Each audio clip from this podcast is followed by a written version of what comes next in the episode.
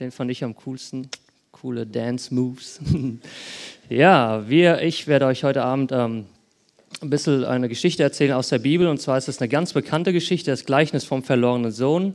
Und wenn ihr jetzt denkt, oh, das habe ich schon so oft gehört und ich weiß, worum es geht, dann ähm, ist das genau das Problem, was wir oft bei Gleichnissen haben. Wir meinen zu wissen, worum es geht, aber übersehen wichtige Details. Und ich werde heute mich bemühen, euch probieren, das Gleichnis so zu erzählen, als ob ihr es zum ersten Mal hört oder wie die Leute es damals gehört haben. Und bevor wir einsteigen, müssen wir uns angucken, was kurz davor passiert ist. Und dann, also steht in Lukas Kapitel 15, da heißt es, Jesus war ständig umgeben von Zolleinnehmern und anderen Leuten, die als Sünder galten. Sie wollten ihn alle hören. Die Pharisäer und die Schriftgelehrten waren darüber empört. Dieser Mensch gibt sich mit Sündern ab und isst sogar mit ihnen, sagten sie. Müssen wir wissen, ähm, Zolleinnehmer, das waren Menschen, die für die Besatzungsmacht gearbeitet haben und eigentlich so gesehen Vaterlandsverräter, könnte man meinen. Und die waren in der Gesellschaft total unten durch. Mit so Leuten wollte niemand was zu tun haben.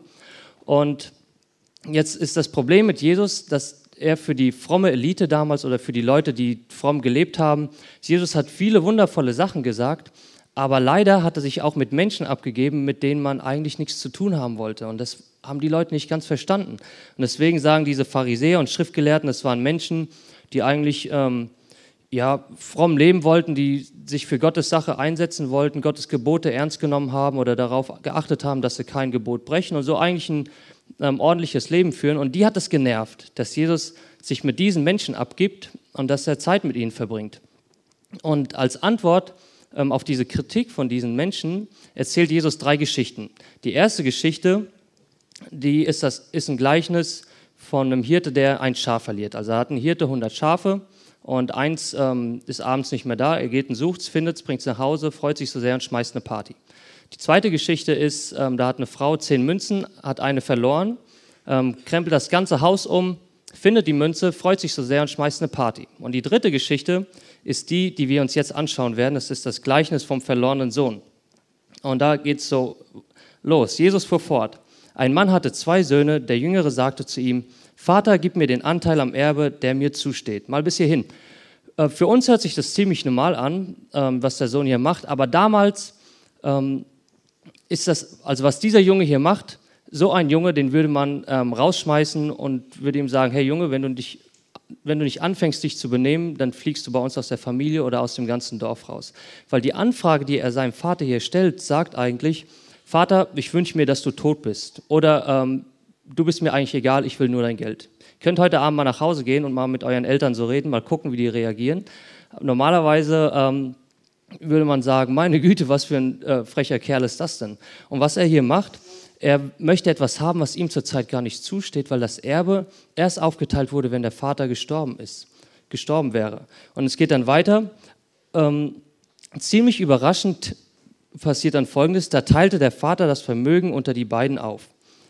Ähm, wenige Tage später hatte der jüngere Sohn seinen ganzen Anteil verkauft und zog mit dem Erlös in ein fernes Land. Dort lebte er in Saus und Braus und brachte sein Vermögen durch. Also nicht nur, dass der Junge eigentlich unverschämt handelt, und damals hätte, hätte man solche Kinder echt ähm, entweder ins Gefängnis gesperrt oder aus dem Dorf rausgeschmissen.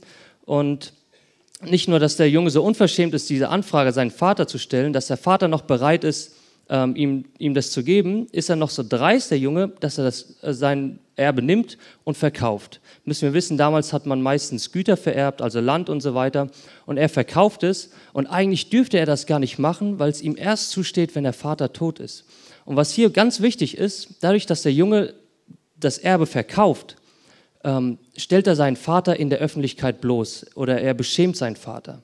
Damals war, war das eine sogenannte Schamkultur. Das Beste, was du jemandem machen konntest, war ihm Ehre bringen. Das Schlimmste, was du jemandem machen konntest, war ihm Schande bringen. Und der Sohn bringt seinem Vater Schande, indem er die Schande öffentlich macht und ähm, das Vermögen seines Vaters verkauft und ähm, damit auch zeigt, was für ein schlimmes Kind er ist. Er kümmert sich nicht um seinen Vater, wenn er ähm, alt ist und ähm, er er verballert hier sozusagen die Rentenabsicherung seines eigenen Vaters, zieht in ein fremdes Land und lebt dort in Saus und Braus.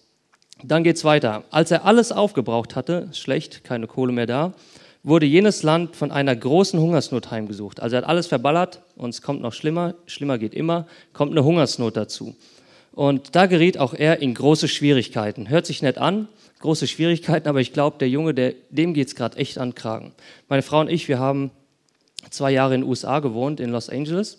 Und was ähm, normalerweise denkt man in Deutschland, hey, cool, Kalifornien. Aber was für mich wirklich eine sehr interessante Erfahrung war, du bist total abgeschnitten von deiner Familie. Du bist eigentlich auf die Hilfe von fremden Menschen angewiesen. Ich war an der christlichen Universität dort und wir hatten viele christliche Freunde, die uns auch, ähm, sagen wir mal, wenn irgendwie was wäre, geholfen hätte.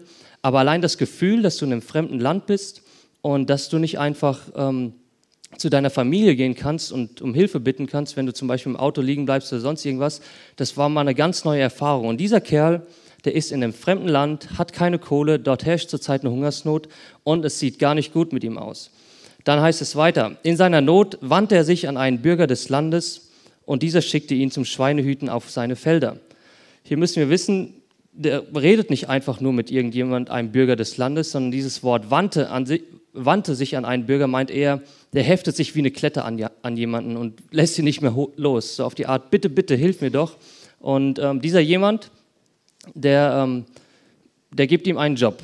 Und wenn du jemanden zu verstehen geben möchtest, Junge, du bist hier nicht erwünscht, dann gibst du ihm einen Job, den er garantiert ablehnen wird. Und welchen Job gibt er ihm hier?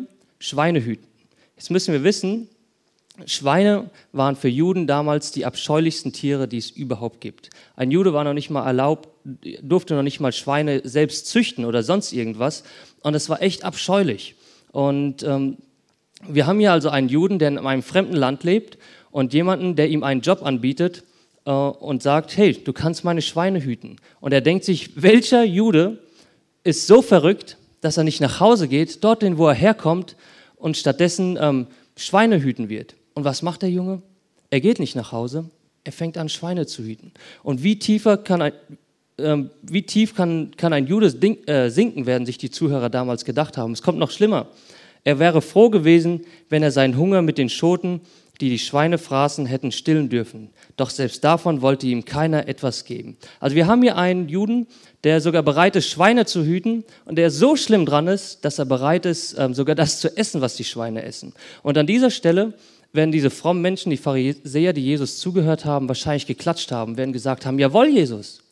So weit ähm, sind diese Zöllner und die ganzen anderen Sünder von Gott entfernt. So tief, wie dieser Junge in dieser Geschichte ähm, gefallen ist, so tief fallen, sind auch diese ganzen anderen schlimmen Menschen gefallen, die von Gott nichts wissen wollen, die nicht irgendwie in, der, in die Kirche gehen, die nicht irgendwie beten oder sonst irgendwas. So tief sind die alle gesunken.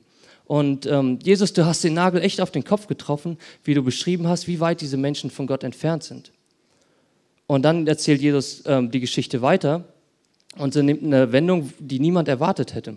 Vers 17 heißt es dann, jetzt kam er zur Besinnung. Er sagte sich, wie viele Tagelöhne hat mein Vater? Und alle haben mehr als genug zu essen. Ich dagegen komme hier um vor Hunger. Ich will mich aufmachen und zu meinem Vater gehen und zu ihm sagen, Vater, ich habe mich gegen den Himmel und gegen dich versündigt. Ich bin es nicht mehr wert, dein Sohn genannt zu werden. Mach mich zu einem deiner Tagelöhner. Also der Junge, der kommt fast um vor Hunger und er überlegt sich, meine Güte, bei meinem Vater ging es mir eigentlich doch echt deutlich besser. Selbst die Tagelöhner, das ist so ziemlich die unterste Arbeitsschicht, die es damals gab, selbst denen geht es besser als mir hier. Und ähm, ja, ich will zu meinem Vater zurückgehen und ihn um, ihn, ihn um Verzeihung bitten, einen Job annehmen, damit ich ihm vielleicht das, was ich verbockt habe, zurückzahlen kann. Und er denkt sich eine nette Rede aus und macht sich auf den Weg äh, zu seinem Vater. Und jetzt müssen wir wissen, normalerweise so ein Junge wäre aus der Gesellschaft rausgeschmissen worden. Wenn er dort ins Dorf kommt, ähm, er werde die Leute hätten sich garantiert nicht gefreut, ihn zu sehen, sondern hätten gedacht, wow, das ist der, der hier mit ähm, Herrn so und so das und das gemacht hat und ähm, hätten ihm vielleicht eine, eine gescheuert oder sonst irgendwas. Und das Interessante ist, was jetzt passiert. So machte er sich auf den Weg zu seinem Vater. Dieser sah ihn schon von weitem kommen. Voller Mitleid lief er ihm entgegen und fiel ihm um den Hals und küsste ihn. Für uns hört sich das wieder so normal an, aber was der Vater hier macht, ist eigentlich unglaublich. Denn Väter rennen nicht. Ähm, Männer damals, die trugen ein langes Gewand, ähm, das war jetzt nichts mit Hose, Hemd oder sowas, sondern einfach wie so ein Umhang. Und wenn man rennen wollte, musste man das anheben und dadurch entblößte man seine Beine. Und das war entehrend. Und dadurch würdest du quasi dir selbst Schande bringen, wenn du das machst. Und dieser Vater, der sieht seinen Sohn von weitem kommen. Wahrscheinlich hat er im gleichen Moment seinen Sohn auch gerochen, als er ihn gesehen hat. Und ähm, hebt sein Gewand hoch, entblößt seine Beine und rennt zu ihm. Er läuft ihm jetzt nicht einfach nur entgegen, sondern sprintet. Er rennt so schnell wie es geht zu ihm entgegen und blamiert sich eigentlich in der ganzen Öffentlichkeit, ist ihm aber total egal. Er kommt zu seinem Sohn und küsst ihn. Und dieses, äh, dieser Kuss, der, ähm, der hat eine symbolische Bedeutung, ist ein Zeichen des Friedens. Meine Beziehung zwischen dir und mir ist wiederhergestellt. Es herrscht Frieden zwischen uns beiden. Und der Sohn beginnt dann mit seiner Rede. Rede. Vater, sagte der Sohn zu ihm, ich habe mich gegen den Himmel und gegen dich versündigt. Ich bin es nicht mehr wert, dein Sohn genannt zu werden. Doch der Vater befahl, seinen Dienern, schnell holt das beste Gewand und zieht es ihm an, steckt ihm einen Ring an den Finger und bringt ihm ein paar Sandalen. Holt das Mastkalb und schlachtet es, wir wollen ein Fest feiern und fröhlich sein. Denn mein Sohn war tot und nun lebt er wieder. Er war verloren und nun ist er wiedergefunden. Und sie begann zu feiern. Also der Junge fängt an mit seiner Rede und er kann sie gar nicht zu Ende bringen. Er, er sagt gar nicht, kann gar nicht seinen tollen Plan erzählen, was er vorhatte, dass er Tagelöhner werden möchte und vielleicht seine Schulden zurückzahlen. Er wird so überwältigt von der Liebe seines Vaters. Und der Vater sagt, hey, holt die besten Klamotten, die ich habe. Das war jetzt nicht irgendwie nur ein, ja, holt mal hier ein Hemd oder so, sondern das war das beste Zeug, was er hatte. Und er ziehen ihm Sandalen an. Und Sandalen, wer keine Sandalen trug, das war ein Zeichen, dass du entweder trauerst oder dass du wirklich ganz unterste Schicht warst. Und dadurch, dass er Sandalen angezogen bekommt, zeigt es, er wird wieder in normalen gesellschaftlichen Stand angehoben. Und das Mastkalb wird geschlachtet das Mastkalb war jetzt nicht irgendwie, alle hopp, nehmen wir mal irgendwie ein Kalb, was wir gerade haben, sondern das war das Kalb überhaupt. Ja, also das Ding wurde aufgehoben für die ganz besonderen Dinge. Damals aß man Fleisch nicht so oft wie wir, ähm, sondern nur an ganz besonderen Anlässen. Es gab keine Kühlschränke, wo man das aufbewahren konnte. Und dass sie hier das Mastkalb schlachten, das zeigt, hey, für den Vater ist das ein Riesending. Und jetzt wird da ein Riesenfest gefeiert, weil er sich so sehr freut. Und das ist der Punkt. An dieser Stelle merken wir, hey, die Geschichte geht gar nicht so sehr um den verlorenen Sohn, dass er bereit war zurückzukommen, sondern es geht mehr um den Vater, dass er bereit war, seinem Sohn entgegenzulaufen und dass er sich hier so sehr freut. Die Feier ist für den Vater. Nehmt mal die anderen beiden Gleichnisse, das Gleichnis vom verlorenen Schaf. Die Feier ist nicht für das Schaf, die ist für den Hirten. Er freut sich so sehr. Das Gleichnis von der verlorenen Münze. Die Party ist nicht für die Münze, der ist es egal, sondern ist für die Frau, die freut sich so sehr. Und auch hier, die Feier ist nicht für den Sohn, sondern die Feier ist für den Vater, weil er sich so sehr freut, dass sein verlorener Sohn zurückgekommen ist. Normalerweise würden wir denken, hier könnte die Geschichte aufhören, aber sie geht noch weiter. Und eigentlich wird das Gleichnis immer so verstanden, ähm, der verlorene Sohn, oder so haben wir es in Erinnerung, aber ähm, eigentlich gibt es hier zwei verlorene Söhne und wir sehen gleich warum. Der ältere Sohn war auf dem Feld gewesen. Als er jetzt zurückkam, hörte er schon von weitem den Lärm, den Lärm von Musik und Tanz. Er rief seinen Knecht und erkundigte sich, was das zu bedeuten habe. Dein Bruder ist zurückgekommen, lautete die Antwort. Und dein Vater hat das Mastkalb lassen, schlachten lassen, weil er ihn wohlbehalten wieder hat. Der ältere Bruder wurde zornig und wollte nicht ins Haus, gehen, Haus hineingehen. Hört sich wieder normal an für uns. Alle hopp, da ist eine Feier, ich habe keine Lust hinzugehen, bleibe ich halt draußen. Doch ähm, äh, damals wäre das der Moment gewesen, wo die Musik aufhört zu spielen, wo ähm, es totenstille wird und wo alle Leute ähm, den Vater angucken, was er jetzt macht. Es wäre so ein Moment, wo alle, oh oh, ähm, gleich gibt es eine Tracht Prügel wahrscheinlich. Äh, vor ein paar Jahren, ähm, ah, das ist schon, weiß nicht, 15, über 15, keine Ahnung wie lange her, hatten wir Weihnachten gefeiert mit ähm, meinem Onkel und meine Cousine, die hatte keinen Bock mit uns zu feiern. Ich weiß nicht warum. Die hat den ganzen Abend auf der Treppe gehockt. Ne? Und okay, uns war es egal. Die sitzt halt draußen, wir haben unseren Spaß. Und ähm, bei uns ist das möglich. Aber damals, was der Sohn hier macht, ist mindestens genauso schlimm, was sein jüngerer Bruder gemacht hat. Er stellt hier seinen Vater in der Öffentlichkeit bloß und bringt Schande über ihn. Zum zweiten Mal ähm, bringt einer seiner Söhne Schande über den Vater. Und was passiert? Die normale Reaktion wäre, ähm, der Junge würde genommen, entweder Zimmerrest oder würde vorher eine Tracht Prügel bekommen, aber der Vater macht was ganz anderes. Da kam sein Vater heraus und redete ihm gut zu. Müssen wir wissen, Väter rennen nicht und Väter diskutieren auch nicht, sondern Väter geben Befehle und die Kinder befolgen das. Und was der Vater hier macht, ist dermaßen untypisch für die damalige Zeit, dass er ähm, hinausgeht und seinem Sohn gut zuredet. Wie geht's weiter? Aber er hielt seinem Vater vor, so viele Jahre diene ich dir jetzt schon und habe mich nie deinen Anordnungen widersetzt. Und doch hast du mir nie auch nur einen Ziegenbock gegeben, sodass ich mit meinen Freunden hätte feiern können. Und nun kommt dieser Mensch da zurück, dein Sohn, also er nennt ihn noch nicht mal Bruder, der dein Vermögen mit Touren durchgebracht hat und lässt das Mastkalb für ihn, und du lässt das Mastkalb für ihn schlachten. Also wenn der Vater ihn vor fünf Minuten nicht verprügelt hätte, hätte es spätestens hier tun sollen. Kannst mal probieren, mit deinen Eltern so zu reden. So viele Jahre mache ich hier schon zu Hause. Kommt meistens nicht gut an. Und, ähm, und dieser Junge, der hält, hält seinem Vater vor, dass er schon über viele Jahre ihm dient. Und dann heißt es hier, ich habe mich nie deinen Anordnungen widersetzt. Mit anderen Worten, ich habe nie eines deiner Befehle gebrochen oder nie eines deiner Gebote gebrochen. Und was Jesus hier ganz genial macht, er zeigt mit dem jüngeren Bruder, wie verloren die Menschen sind, ähm, die ohne Gott leben, die, die einfach ihr Glück in, woanders suchen, die, ja, wie dieser Partykollege denken, da werden sie glücklich.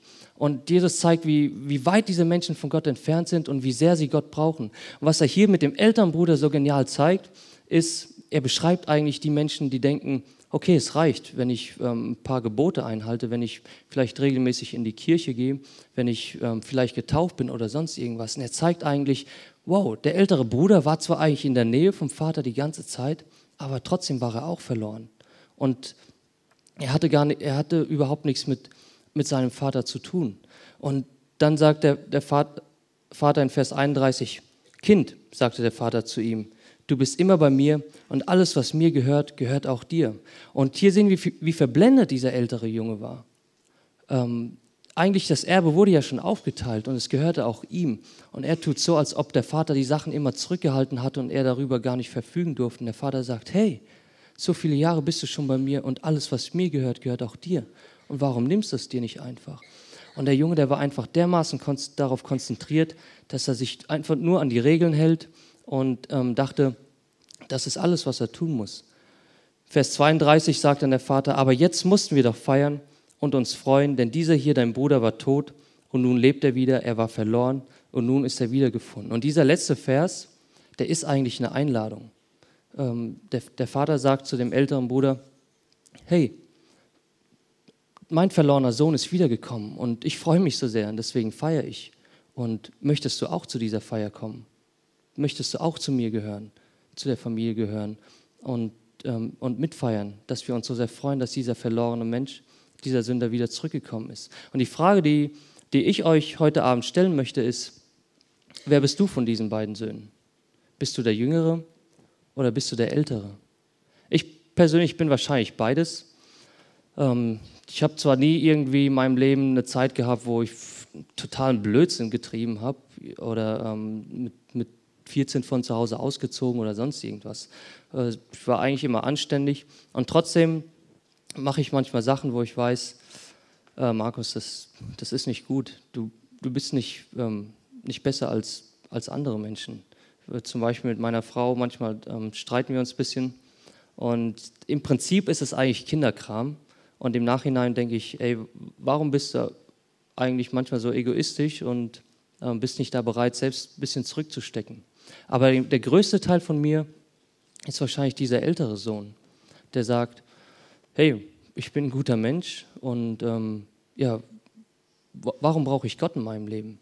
Oder äh, was, was soll Gott mir für, für mein Leben geben? Ich habe nicht irgendwie groß was verbrochen und warum sollte Gott mir Sünden vergeben müssen? Ich bin kein Sünder, ich bin kein Mörder oder sonst irgendwas. Ich bin nicht so wie dieser jüngere Bruder, der totalen Blödsinn macht und das Geld einfach verballert?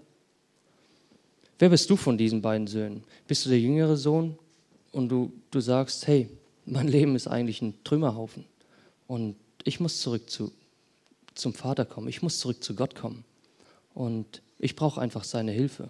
Kann sein, dass du dir einen schönen Plan vorbereitet hast und sagst, Gott, hey, ähm, diesmal mache ich es wirklich besser und ich möchte dir zurückzahlen, was ich, was ich versemmelt habe.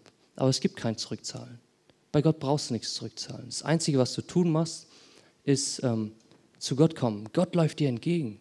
Jesus läuft dir entgegen und er sagt, hey, ich freue mich so sehr, dass du kommst. Du brauchst mir nichts zurückzahlen, sondern du bist mein Kind.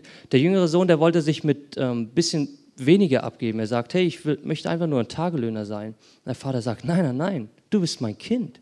Es geht nicht, dass du irgendwie was Niedrigeres bist, sondern bei mir bist du willkommen. Egal, was du gemacht hast, egal wie schlimm es ist, was du getan hast. Ich laufe dir entgegen. Gott läuft dir entgegen und sagt, ich freue mich so sehr, dass du zu mir kommst. Oder bist du der ältere Bruder, der sagt, hey, bei mir ist alles in Ordnung. Ich bin in der Kirche groß geworden, ich bin vielleicht getauft und ich führe ein frommes Leben. Ich bin kein sündiger Mensch. Wozu brauche ich Gott in meinem Leben? Und dir sagt diese Geschichte, hey, ähm, du brauchst eine Beziehung zu Gott. Es geht nicht einfach darum, dass du etwas tust, sondern es geht um das, was du bist, nämlich du bist Gottes Kind.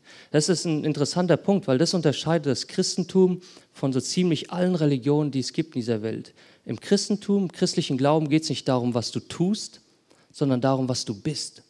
Äh, Jesus kam für uns in diese Welt und er starb für unsere Sünden, weil wir von Gott getrennt sind. Und dadurch, dass er für unsere Sünden starb und wenn du Ja zu Jesus sagst, dann wird dein Status vor Gott verändert. Dann bist du ein Kind Gottes. Dann, ähm, ja, dann, dann bist du, das ist, was du bist. Und das, was du tust, folgt daraus. Und die Menschen die in dieser Geschichte, die haben einfach nicht verstanden, die haben gedacht, hey, mein Glaube an Gott, der hat einfach nur was mit Tun zu tun.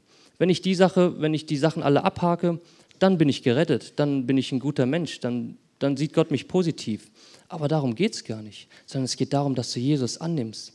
Und, und daraus folgt dann, was du tust. Ich habe gesagt, ich habe am Mittwoch Fußball gespielt. Ähm, stellt euch mal Miroslav Klose vor, der ähm, ist Stürmer, kriegt einen Ball zugespielt und zieht ab. Was würde er sagen, wenn wir ihn fragen, Miro, warum machst du das? Wie, warum mache ich das? Als Fußballer, als Stürmer macht man das, man schießt aufs Tor. Ich bin Fußballer und das ist das, was ich tue. Also das, was ich bin, daraus folgt, was ich tue. Und so ähnlich ist es beim Christentum.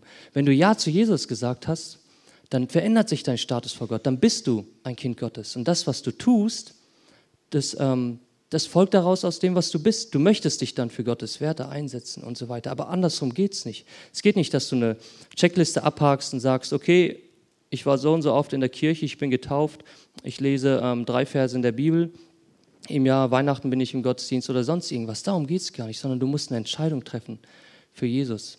Und Jesus möchte dich heute einladen dazu und sagen, hey, ich laufe dir entgegen und ich möchte, dass du zu mir kommst, dass du zu deiner wahren Familie kommst.